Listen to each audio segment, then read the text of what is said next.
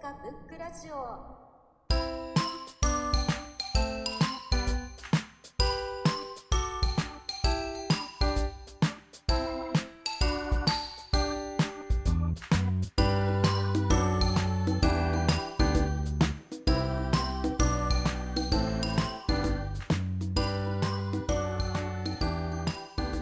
この番組は本が好きな人たちが集まり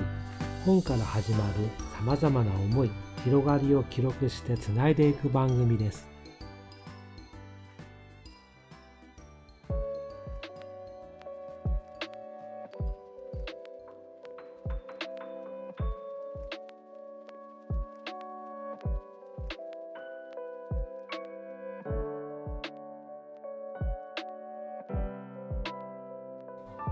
大屈の倫理学は国分光一郎っていう、まあ、哲学の大学の先生が書いた本でその忙しい現代人が時間を持ったらどうとかいう話でもなくでもあるんですけど暇と退屈はとりあえず違う。いろんな哲学者が暇とか退屈について考えてきてるんですけどっていう話なのから始まるんですけど退屈って何かと。なんかそのしたいことができない状態を退屈っていうと。何かしたいがそれができない状態っていうのを退屈っていうと。だからなんかそれって主観的な状態じゃない。どれだけ忙しくしてようが暇そうに見えようがやりたいことがないとかやりたいことができないとかっていうのが退屈でやりたいことがやれてれば忙しく暇がなくまあ世間的な暇がなくても可処分の時間が少なくても暇とは言わないんです可処分の時間がいっぱいあっても退屈しなければ暇じゃないんですよ。人間が暇に暇とか言えるようになったのって本当に最近の話だって不思議な話をしたりとかっぱり狩猟採集生活をしてたらあの忙しいので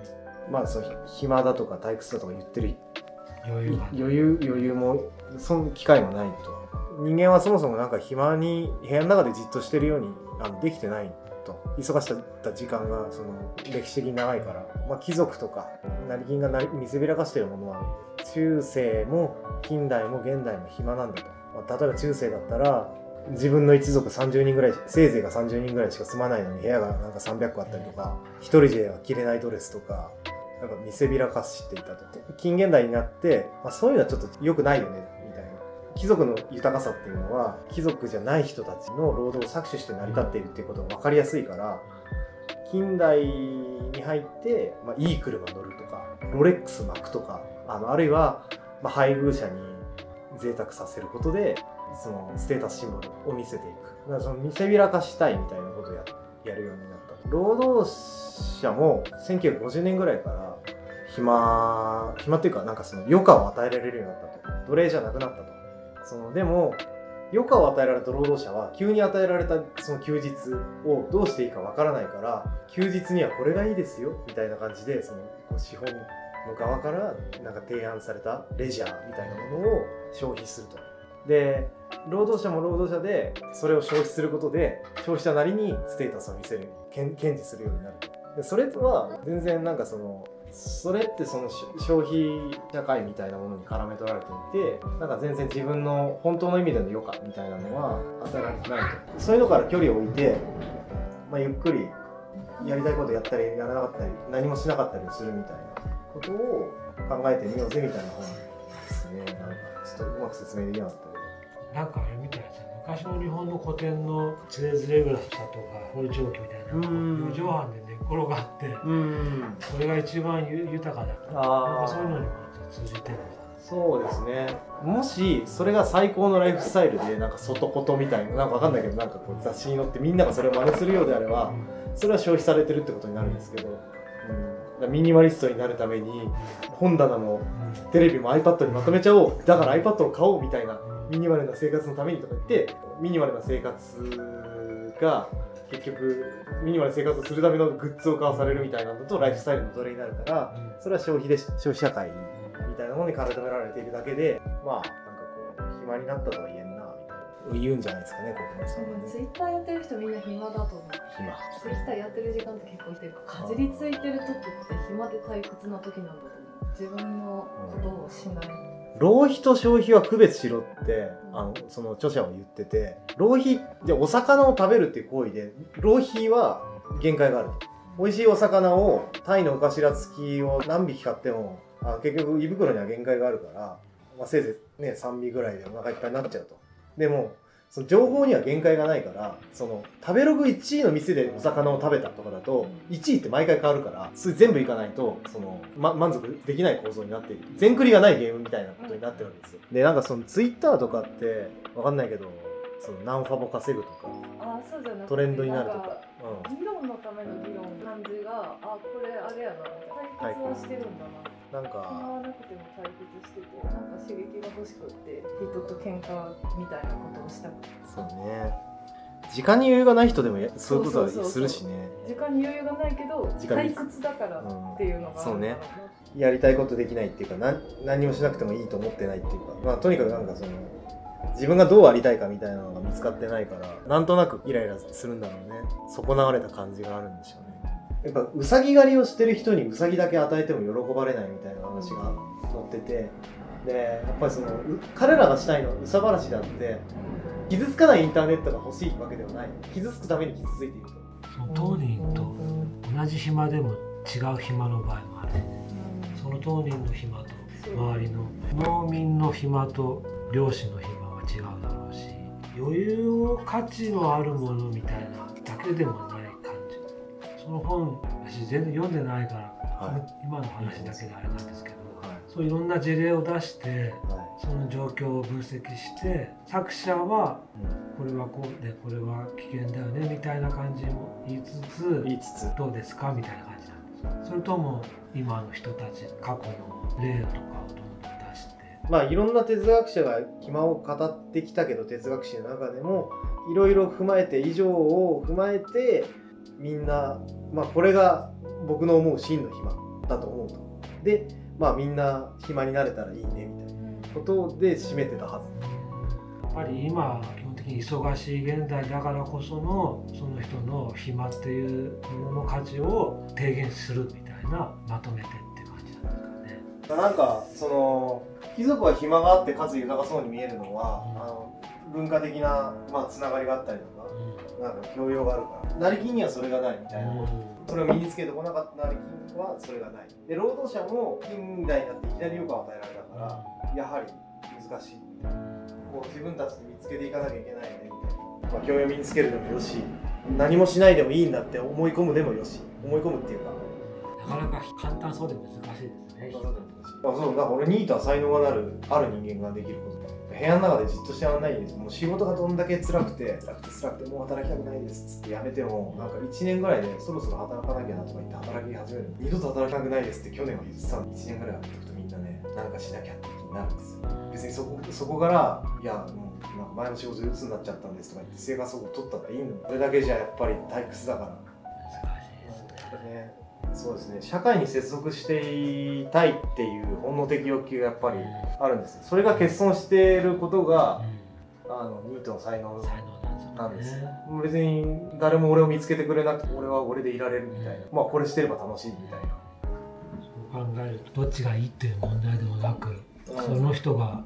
生きるためには暇を必要とする人もいれば暇が耐えられない人いるんでしょうね。どっちがいいかとかいう話は決してないと思うんですよ。でも自分がどっちかわからないっていうのはあの結構生きづらいのかなっていうのは思いますね。暇を持て余す持て余すことを豊かだと感じられるか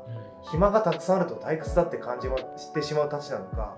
それが分からないままバリバリ働いたりのんべんだらりと暮らしたりするとやっぱりきつくなっちゃうのかなっていう。だからそれを考える時間は一旦どっかで暇にならないとダメだと思うんですよ暇の時間が人生のどっか。若い頃見つけられたらそれでなんかモラトリアムとかってそういう時間だと思うんですけどそこで身につけられなかったら身につけられないまま社会に出てしまったらそれはそれでどっかで見つけられるといいねみたいな話だとは思うんですけど。そういうよく作家とかでもあのモラトリアムな時代が今思えば自分にとって貴重なあれだったとかってよく聞きますもんね。森見鳥美彦とかずっと大学生の話してますね。兄弟よほど楽しかったんだなみたいなね。なんかその全く話違うのかもしれないですけど、はネットで戦前の写真がたくさんアップされてるのをたまたま見て子供たちがすごいニカって笑っててあ。で大人が結構いぶかしそうな顔してうん。カメラをこう見てる人とかが多いんですよ疑いの目でね。おであ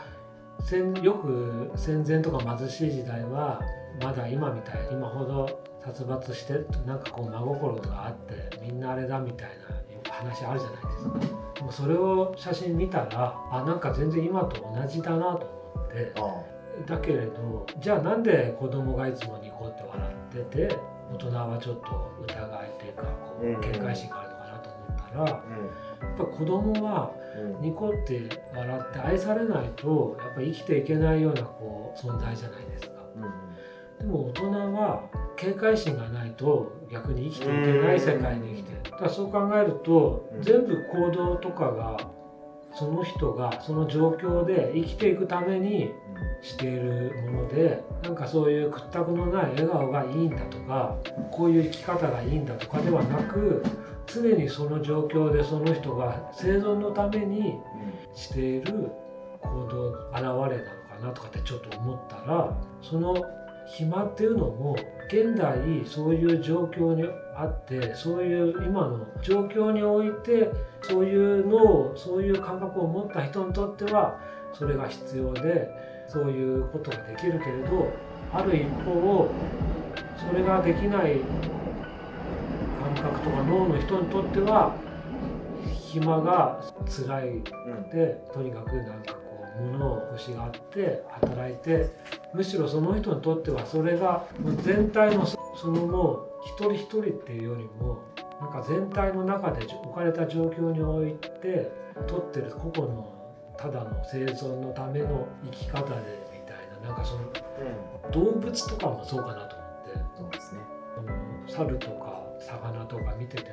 も個々がどうこうっていうよりもその種がそこの環境の周りのいろんな環境の中で生きていくためにはそういう行動をとってそういうことでなんとかその種が個々が生きてるっていうだけで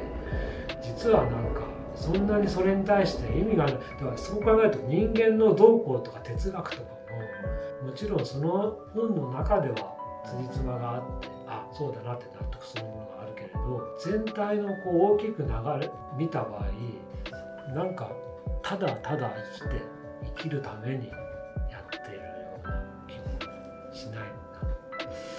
いやそうですよね、うん。あのその生存戦略として、うん。あのもうこ自分の子よりなんかその自分の子をなんか殺すことが、ね、群れの大河の一滴というか、うん。軍隊の中の一部として生きていくことの方がなんかその結局は自分が、うん。あの生きながらえるあるいは悩まないで生きれるみたいなうん判断をしてもいいと思うんですよ。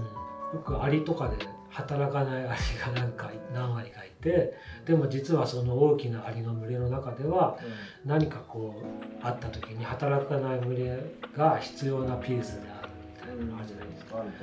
だからその人間もそういう人がたくさん多数派でごく一部の人がそうだとしても何かあった時にごく一部の人も全体の中では役割として来る。でも何もなければ役割を全然役を立ってないけれどとかってあるのかなあの津波で小学時にちゃんと並ばされて並んだ人たちはみんな死んじゃったけど先生の言うこと聞かないで勝手に自分の意思で山へ逃げ帰った子供うん。少数派が生き延びたみたいな、なんかそういう感じで行動とか異端者とかも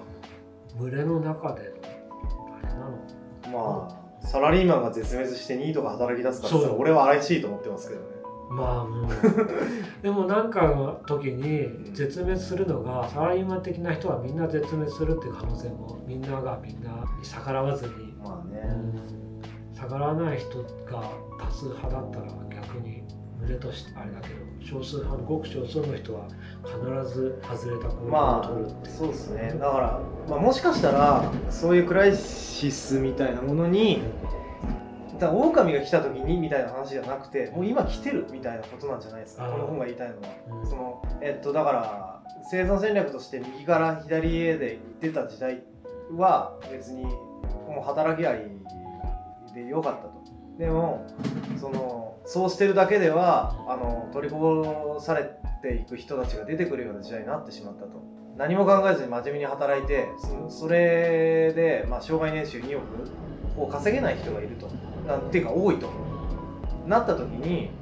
その自分の人生は何のために使うべきかみたいなのを考えなくてもその幸せに少なくともなんか懐はあったかいみたいな時代じゃなくなったからこういう本が出てきたのかなっていう。あなんかそうですよね。あのここでいう働きありと働かないありがこの8割2割が考えそういうのを考える時間のある人と、まあ、ない人。だったとしてでもそろそろ考えないとまずいぞみたいな。もう働きありも働いてないありもなんかまあいろいろもう変わってんぞみたいなのに気づいた方がいいんじゃないかなみたいな時期だからこそそういうこういうこの本が売れて俺俺みたいな本読まない人間の手元にも来てるのかなと思いますけどね。思いました。いや働かないありとして今働かないありというか考えるあり。考えるありですよね。考えてばかりいるありが求められてる時期なんじゃないですか。その整列して丘にいた人たちはに何言ったってしょうがないんだから。しょうがないとは言わないけど急に変われないんだからひまわりの出番なんだぞっていうことなんじゃないんですかね。知らんけど。暇な人間がなんかどうこ水木しげるさんも言ってたうな。水木しげるがね何を言ってたんですか。妖怪を働いたら負けだみたいなこと言って働いたら幸せになる自分はなん働きすぎて連載に追われてどんどん不幸になっていってみんなそういう人を早死にしたけど自分はある時期連載をやめた。ここから急になんか幸せになったって思ってた。あの人は緩いですよね。手塚も石森も60で死んだけど俺は90まで生きてる。なぜかいっぱい寝たからだとか言って寝りゃいっぱい漫画描けるんだよみたいなこと言ってていいなと思いましたね。太く短くが幸せか細く長くとかそれでも分からないですよね。どっちが幸せって。でもそれもきっと個々にもうなんか元々の性質とかもあるのかもしれない。あるかもしれない。あの個々個々によっても違うしその子を切り取っても時期によって違うだろうからあの今自分がどこにいるのかみたいなのを見とく目みたいなのは期待としてそんないのかな亀が幸せかウサギが幸せかなんて分からないですもんね。キリギリスは不幸だったのかって言ってもそれもまたおかしい。一瞬でもなんかみんなに音楽を聴かせてそれはそれで価値は絶対あっただろうし。てかキリギリスの演奏をただで聴くのありともみたいな気持ちがあります確かねフリーライダーのあいつらなんですよに。その自分たちが余裕がある時にただで演奏聴いてんだから冬場あの飯食わしてくれるぐらいやれよ確かにね全然ねなんかキリギリスの方キリギリスはなんかキリギリスという種に生まれた定めなのかもしれないけれどでもまあね。